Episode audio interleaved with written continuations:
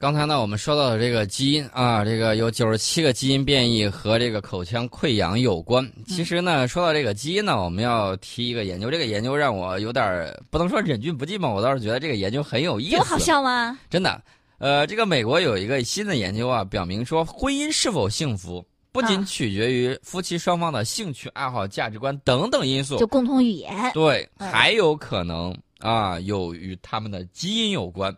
啊，这个事儿我都觉得很有意思啊！原来还有跟这茫茫人海当中可不好寻找呀。嗯，那么这个美国耶鲁大学公共卫生学院等机构的研究人员呢，日前在美国科学公共图书馆综合杂志上发表论文，介绍说，他们以一百七十八对年龄三十七岁到九十岁的已婚夫妇为研究对象。你说这个已婚对象三十多岁了好找啊，这九十岁的这个可不好找啊。然后呢，对他们的婚姻安全观以及满意度进行了一个调查。并提取他们的唾液样本，开展基因分析。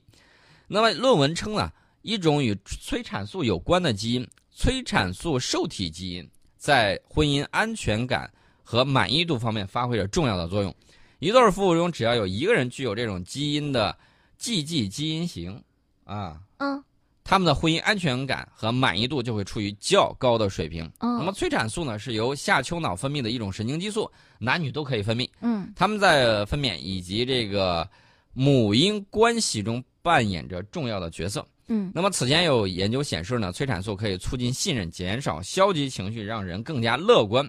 那么催产素的受体基因有 G 和 A 两种变体，要两个 GG 啊，组成 GG、AG 和 A 三种基因类型。那么研究人员就说呢，新研究表明人们在婚姻中的感受还会受到自己和配偶基因的影响。那么下一步呢？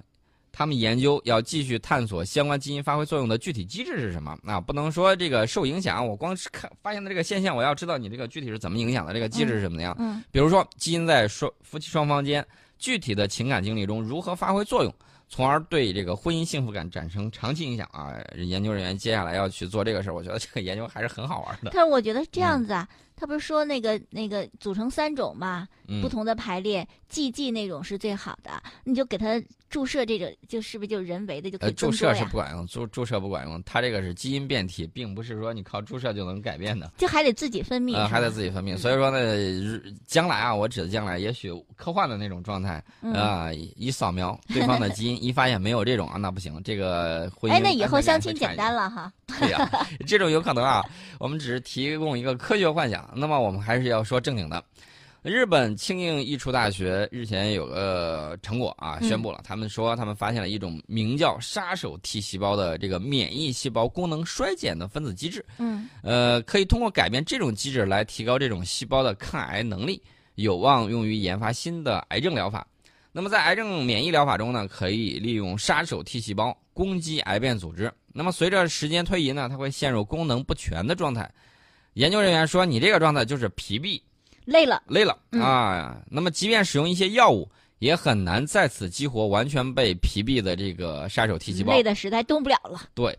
然后呢，这个庆应义塾大学研究人员和国际同行呢，在动物实验之中发现，一种名为 N24A 的基因与杀手 T 细胞的功能强弱啊，这个有关。哦。那么，如果杀手 T 细胞中这种基因缺损，就不会出现疲惫现象，而是长期保持活性。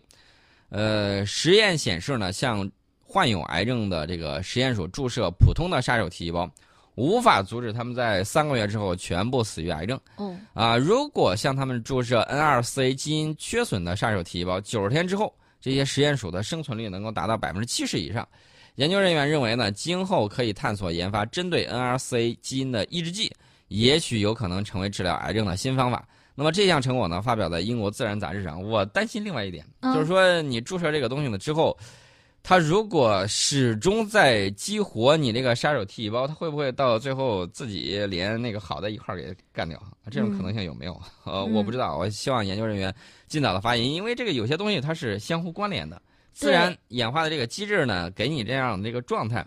呃，还是很有这个他们自己的一套就规律在里面。对，就是我们此消彼长，但你那个长得一直长也不行，对吧？会不会过犹不及，或者出现什么情况？我觉得有待于科学家进一步研究啊。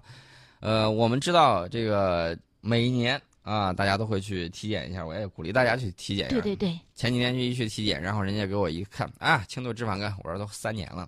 嗯。呃，那大夫说那还是那两句话，啊，就是管住嘴，嘴，对。啊，要经常锻炼。嗯。因为这个脂肪肝呢，是糖尿病和心脏病的一个风险因素。诱因。对，如果放任不管。有可能导致肝癌和肝功能的衰竭啊！预计未来十到二十年内，脂肪肝都将是肝移植手术的主要原因。因为它这个早期通常没有什么症状啊，很多时候通过现有技术发现脂肪肝的时候，已经无法阻止它引发其他严重的疾病。那么这项技术呢，可以为早期诊断脂肪肝提供可能性。呃，研究人员呢，应用了人体样本和临床前的模型。呃，来识别出这些生物标记，并且发现了与罹患脂肪肝有关联的分子，将有望应用于研发靶向药物。呃，我个人觉得啊，这个该研究还是要研究。另外一方面呢，你该运动还是一定要运动起来啊。然后呢，多健康饮食，嗯，这个呢很关键。嗯，我们说了这个之后，其实刚才我们提到那个癌症啊，这个包括这个癌症的这个。研究啊，各国都在积极努力去研究。我们刚才多次提到了这个英国的《自然》杂志，这回我们不说英国《自然》杂志，我们说英国癌症杂志。英国癌症杂志最近发表了一项新的研究，说这个癌症患者如果确诊前曾患过心理疾病，死亡风险会更高。因此，专家建议医生在治疗癌症的时候，应该关注患者的心理疾病史。这个非常重要啊。患有心理疾病的人则更应该注意防癌。而且我觉得，即使他之前没有心理疾病，但如果这个人性格很内向啊什么的，得到疾病得癌以后呢，也要给他及时疏导他的心理情况。这个是有数据支撑的。加拿大多伦多大学等机构的研究人员呢，以六十七点六万名加拿大癌症患者为研究对象，分析他们在癌症确诊前五年接受心理这个疾病治疗的情况。结果发现，接受心理疾病治疗的程度越高。啊，癌症患者的死亡风险就越大，呃，比如说与没有没有过心理问题的癌症患者相比的那些曾经患因为心理疾病这个去就医问诊的癌症患者，癌症死亡风险要高出百分之五，这是一个统计学上的这个一个数据。如果患者曾因心理疾病住院治疗，这个风险会高出百分之七十三，而且这种现象，因为他要统计嘛，你到底得了什么癌症，然后他去。看的时候就发现是在膀胱癌和肠癌患者中尤其明显，呃，这一结果显示呢，心理健康对癌症患者生存率的影响可能比先前认为的要大。嗯，严重的抑郁和压力可能会阻碍免疫系统发现和攻击肿瘤细胞，因此在治疗癌症的时候呢，医护人员也应该关注患者的心理疾病史。呃，不过研究人员表示，这一项结果就是这个研究结果啊，只是显示出。这个诊患呃确诊患癌之前曾经接受心理疾病治疗的癌症患者死亡风险更高，但并没有证明两者具有直接的因果关系。嗯，那么出现这种关联的原因还有待于进一步的查明。呃，此外呢，没有参加这项研究的英国癌症研究会高级临床顾问理查德·卢普认为，这项研究还表明，接受心理疾病治疗的患者应注意定期接受癌症的筛查。啊，这是他的一个建议。嗯。这是相应的情况，呃，我们今天说到了很多的这个疾病啊，其中有一项很有一项疾病跟人类发展史很密切相关，甚至跟我们这个呃南南中国的这个开发史也有相关。啊，就是那个疟疾，南方疟疾，呃，疟疾这个疾病呢，我们民间俗称打摆子啊，得了这个疟疾之后又冷又热啊，一会儿冷忽冷忽热，对，忽冷忽热很难受。那么，法国研究人员呢，通过分析非洲人的基因，你怎么弄到非洲人的基因的？这都要打一个问号啊。嗯。然后发现疟疾最早出现在至少应该是两万年前，好长的历史，远比农业兴起的时候要早。那么这个研究成果呢，发表在新一期的美国人类遗传学杂志上面。呃，这个情况呢，他们发现的是什么呢？发现人体 HBB 基因，呃，发生一种突变的携带者。在不出现镰状细胞贫血的健康状况下，会表现出对疟疾更强的抵抗力。那么，科学界根据这情况呢，认为这个有一种突变是研究疟疾的一个理想标记物。啊，这个贝塔 S 突变出现的时间，代表着疟疾最早出现的时间。那么，之前研究表明，四千到五千年前的中部非洲，农业成为人们的主要生产方式。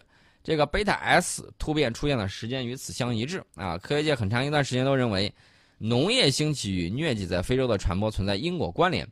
但是呢，这个法国国家研究中心和巴斯德研究所的研究人员分析了生活在撒哈拉以南非洲四百七十九人的 HBB 基因，结果发现贝塔 S 突变出现至少是两万年前。嗯，也就是说。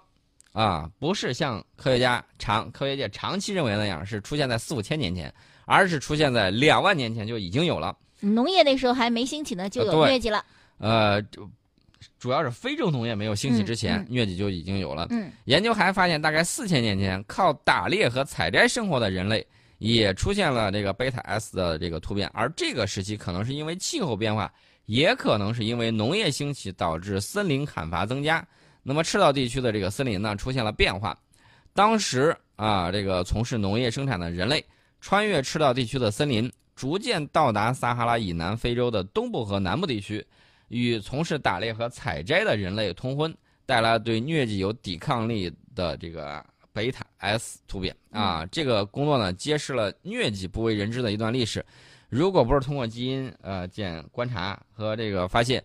呃，你还不了解当时那个具体的这个演变，嗯，而且呢，他们也显示出不同人群间通婚对健康的一些有益的影响，比如说在人群中传播对不同病原体有抵抗力的基因突变，啊，这对于这个研究来说呢，也有一定的这种帮助，嗯，啊，这是相应的这个情况。